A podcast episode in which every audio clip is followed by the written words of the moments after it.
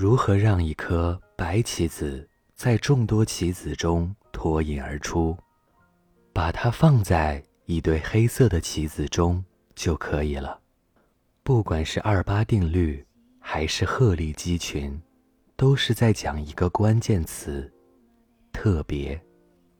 胡适说过：“狮子、老虎永远都是独来独往的，只有狐狸和狗才是成群结队。”实际上，你会发现，很多优秀的人都有些不太合群，不会随大流，因为这样的人活得很通透，他们知道自己需要什么，也知道自己应该做些什么。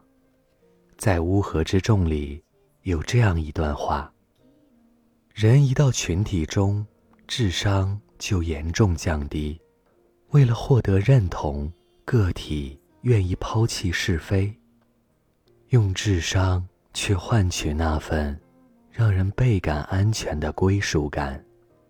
很多时候，我们为了让自己显得不那么孤僻，逼着自己改变，融入到群体中去，最终虽然融入群体，但却也葬送了自己。你明明是一只雄鹰，却走进了一个鸡窝。为了和这个群体打成一片，你每天和他们一样，在一亩三分地里转悠，却忘了你当初的梦想是要展翅高飞，在云层里穿梭，是要去江河湖海、天涯海角的。有太多太多的人在群体中。忘记了自己是谁，迷失了自我。人天生就是有惰性的，也特别容易受到环境的影响。一个人懒，就会带动两个人懒；两个人懒，就会带动一群人懒。而你，很可能会在这样的群体里丧失竞争力，变得平庸不堪。所以。不要逼着自己去合群，要学会独处。在独处的艺术中有这么一句话：独处是一种更为深刻的自我成长。我们有很多很多的人缺乏独处的勇气，也因此丧失了独立思考的能力。其实，这世界上。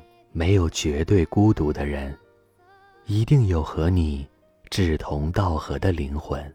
再另类的人，也会有自己的小圈子。所以，我们不要逼着自己去融入一个不想进的圈子，不必那么用力逼着自己去合群。懂你的人，自然会成为一个群体。同时，也不要小看那些不太合群的人，有些人看着孤僻，看着不善言辞，不是他不说话，而是和你无话可说罢了。他不是没有圈子，而是他的圈子你够不上而已。这里是盛宴，真正优秀的人大多都不太合群。余生很长，伪装很累，不用活得那么委屈。